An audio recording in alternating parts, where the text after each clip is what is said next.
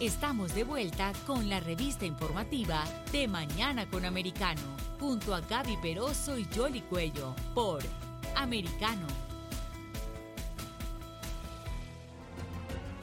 Continuamos con más informaciones aquí en De Mañana con Americano y ahora le vamos a dar la bienvenida a Emilio González. Él es exdirector del Servicio de Ciudadanía e Inmigración y exdirector de Asuntos del Hemisferio Occidental en el Consejo de Seguridad Nacional, precisamente para hablar del el cruce de ilegales por la frontera. Muchísimas gracias por estar aquí. Muchas gracias por la invitación. Buenos días. La situación en la frontera tiende a agravarse cada vez más. Eh, vemos cómo las personas por necesidad están tomando el tema del asilo de una manera muy deportiva y las leyes eh, de alguna manera han perdido su efectividad. ¿De qué estamos hablando aquí de lo que está ocurriendo actualmente con la administración Joe Biden y la frontera? Bueno, primero que la administración eh, Biden o no le interesa la frontera o en una forma muy deliberada sí le interesa la frontera y están haciendo todo lo que puedan para destruirla, pero lo que estamos viendo el mes pasado 240 mil personas yo creo que llegaron a la frontera, la gran mayoría de esas personas la dejaron pasar eh, pidiendo asilo político, eh, que es una burla, digamos, a, a las leyes migratorias de los Estados Unidos, porque de repente el mundo entero quiere pedir asilo político en los Estados Unidos, entrando por varios puestos fronterizos de los Estados Unidos y México.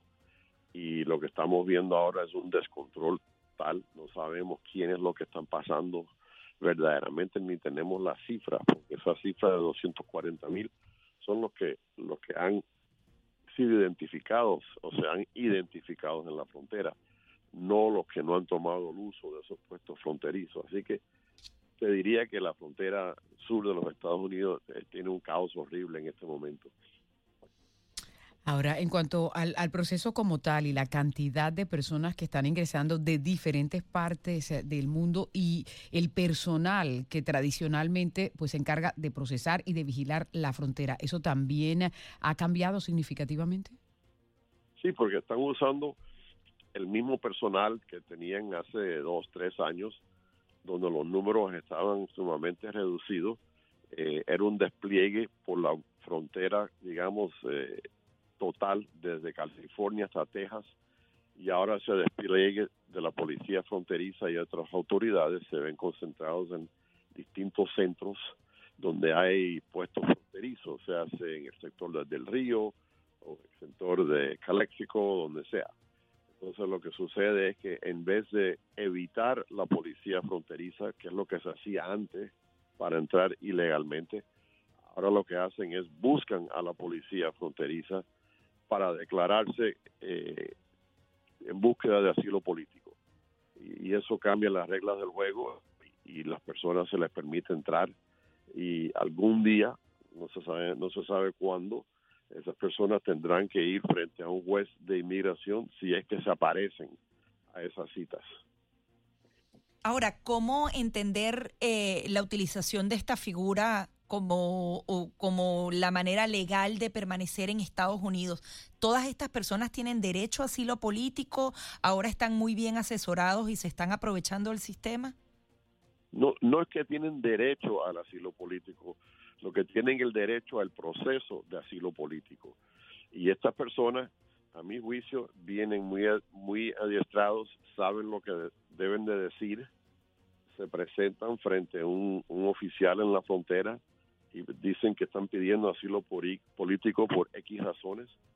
Ese oficial toma mínima nota, les dará un papel con un teléfono donde ellos deben de llamar y reportarse al Departamento de Homeland Security en cuanto lleguen al pueblo o la ciudad donde van a permanecer. Entonces, eso es muy diferente que los casos anteriores donde las personas cruzaban la frontera ilegalmente para trabajar y los arrestaban y los deportaban. Ya como, como todo el mundo está pidiendo asilo político, todo el mundo está usando esa vía y de aquí a que un juez de inmigración oiga su, oiga su caso, yo creo que pasarán cuatro o cinco años por lo menos, porque ya e, está totalmente atorado el sistema. Ahora, otra de las dificultades que hay también en la frontera es eh, eh, lo que tiene que ver con el paso de drogas y de potenciales eh, terroristas que puedan venir a hacer daño aquí a los Estados Unidos. Ah, y, y, de hecho, se ha estado reportando lo que se ha incautado, pero también hay otra porción que no se incauta, pero que llega aquí a territorio americano. ¿Usted cree que se tiene que producir como un cambio de estrategia? ¿Es factible que eso ocurra próximamente? Bueno, ya está ocurriendo. Ya eh, la policía fronteriza ha reportado un gran número de, pandilleros, personas que están en la lista terrorista, personas que se han escapado eh, de prisiones, personas que han sido deportados cuatro, cinco, seis veces y que, y que los han parado aún una vez más. Es decir, lo, que tenemos es una situación risible en la frontera. Eh, es una situación que yo creo que el, muy deliberada de este gobierno. Ellos quieren que la mayoría de las personas entren. El que entra por la frontera hoy en día, aunque tenga que esperar tres, cuatro, cinco años para presentarse frente a un juez, si es que se presenta frente a un juez, eh, ellos es, una jugada. Es decir, si Dios quiere, a lo mejor de aquí a cinco años hay una reforma migratoria. Yo espero que no va a pasar y esas personas ya se pueden quedar permanentes.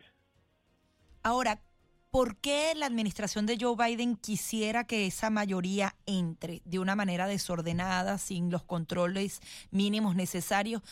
Como no se ha dado una reforma migratoria en todo este tiempo, es poco probable que se dé a partir de ahora. Estas personas no se van a convertir en un voto demócrata. ¿Qué intención realmente puede tener la administración? Bueno, esa, esa es la intención, que en un momento dado se conviertan en un voto demócrata, que es lo que están haciendo. Ellos quieren dejar la gran mayoría posible pasar por la frontera. En este momento, yo creo que la, ala de la extrema izquierda del Partido Demócrata, la ala que no cree en fronteras, eh, es el que se está haciendo cargo de estas políticas y ellos lo que sí quieren permitir la, gran mayoría de estas personas que entre para en, en, un momento dado recordarles quién fue el que le dio la entrada y por qué tienen que votar. Es, es, es, un, es una fórmula relativamente simple. Yo, yo te permití entrar al país, tú me debes tu voto, punto. Hasta ahí llegó.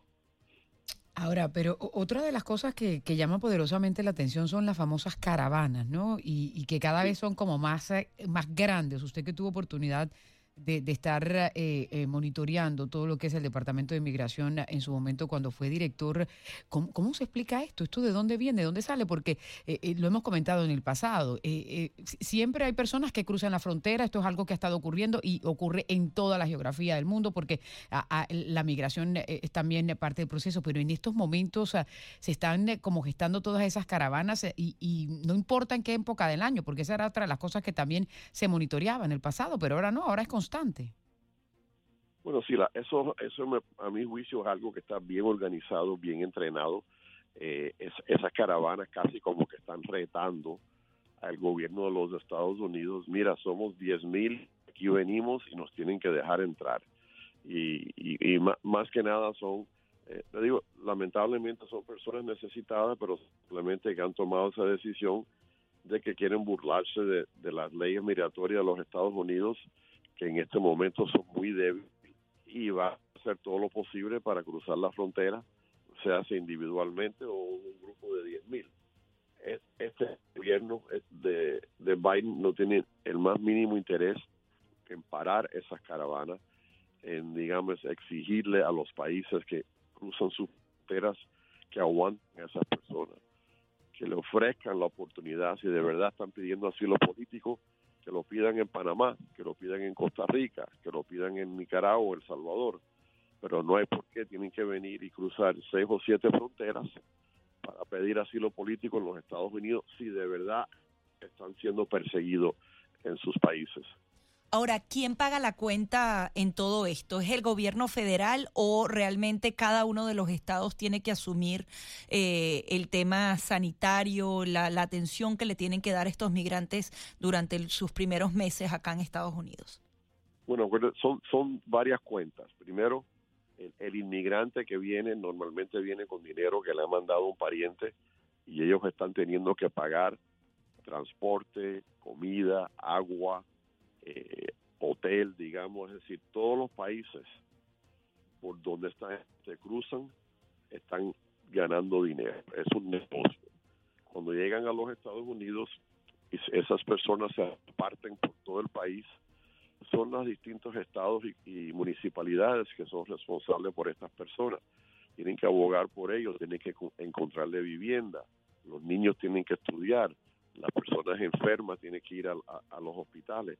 Así que en un momento dado eso lo va a pagar todos los tributarios de los Estados Unidos, porque el gobierno federal, que también el presupuesto es de los tributarios de los Estados Unidos, si tiene dinero para estas cosas, nadie lo ha visto y en cuanto lo vean, lo van a gastar rápidamente. Así que esto lo va a pagar el tributario norteamericano en cualquier municipalidad porque el gobierno está haciendo eh, todo lo posible para que no se queden todos en la frontera, que se vayan para el interior del país, así no se nota el gran número de personas como que se estuvieran quedando todos, por ejemplo, en el estado de Texas o Nuevo México.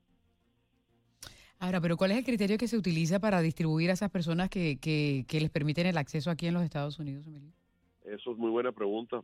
muchas veces son eh, familiares que les mandan el pasaje, otras veces yo sé que el estado de, Texas está alquilando autobuses para mandar a estas personas a Washington y a, otros grandes centros donde tienen las, las facilidades para atender ese gran número de personas. Pero el gobierno federal, por la regla general, se está lavando las manos de todo esto. Simplemente entren, están en su casa, bienvenidos y, vamos para adelante. Te digo que es, es, una, es una lástima porque yo hablo muy a menudo con los empleados de, Homeland Security en la frontera y, me dicen que lo que está pasando eh, da pena. Da pena para nuestro país, da pena la burla que, que están presenciando todos los días. Personas que obviamente no tienen derecho a pedir asilo político lo están haciendo y este gobierno se lo está permitiendo. Ahora, ¿y hay capacidad de empleo para todas estas personas en el mediano y largo plazo o viene ahora una nueva crisis? Yo creo que esa es la, la, crisis siguiente, porque en años anteriores las personas que venían a los Estados Unidos de esta forma, quizás no tan grande, venían a, a trabajar en los centros agrícolas, venían a trabajar en la construcción, pero llega un momento de que, de que no hay suficientes empleos y, uno tiene que mudarse de un estado a otro o, no hay suficiente empleo en, hasta en los uh, empleos tradicionales como es la, agricultura y la construcción y, asumir dos millones de personas en un año y asegurar que esas personas tengan empleo, tengan casas, tengan eh, acceso escolar para los niños, que tengan salud médica. todo eso va a agobiar el sistema de donde esas personas terminen quedándose. Ahora, mencionaba que conversaba con algunos de los que están trabajando allí. ¿Cuál es la moral que tienen en estos momentos ellos eh, eh, al realizar el, trabajo? ¿Y cómo es la directriz? Es decir, hay una serie de leyes en este país y de reglas eh, que, se tienen que implementar o, o, vienen los supervisores y les dan otra, otras órdenes. Bueno, la policía fronteriza tiene que obviamente cumplir con la ley. Lo que lo que sucede es que el gobierno de Washington eh, o crean cambios de política o crean eh, órdenes presidenciales donde van más allá de la ley y te dictan. Por ejemplo, eh, hay 10 categorías de arrestos, delitos, mejor dicho, para ser deportado no vamos a perseguir los primeros cinco porque no nos vale la pena o no creemos que es suficiente eh, un delito para ser deportado. Nada más que vamos a por, por ejemplo, vamos a deportar una persona que, que, haya cometido un crimen, un asesino con una arma algo así. Y ya te digo que son cosas risibles porque no permiten, imagínate que tú le digas a un policía, de ahora en adelante no puedes dar multas. ¿Por qué no? No, porque no queremos que la gente se, ofenda porque estamos dando muchas multas. O no queremos que arreste lo que está pasando ahora en California, donde la gente está robando en las tiendas porque el fiscal ha dicho que a él no va a llevar a la corte a ninguna persona que se robe menos de, de, mil dólares, por ejemplo. Entonces estamos viendo a la gente entrando en tiendas y robando de todo. Y eso es lo que se está viendo en la frontera. Simplemente lo vamos a dejar pasar y en cualquier momento, siéntese ojalá no se presente, no importa porque no le, va no le vamos a hacer nada. Y, y tratar de buscar a dos millones de personas donde apenas tienes un archivo sobre quiénes son y a dónde van, va a ser imposible. Entonces, votar a toda esta gente, deportarlos, procesarlos, eh, va a ser, le, está haciendo la vida imposible a cualquier gobierno post-Biden que venga a Washington. Ese es uno de los temas que seguiremos tratando, por supuesto. Emilio, muchísimas gracias por estar aquí con nosotros. Muchísimas gracias por la invitación. Que esté bien. Buen día. Emilio González, exdirector de Servicios de Ciudadanía de Inmigración y exdirector de Asuntos del Hemisferio Occidental en el Consejo de Seguridad Nacional, aquí en De Mañana con Americano.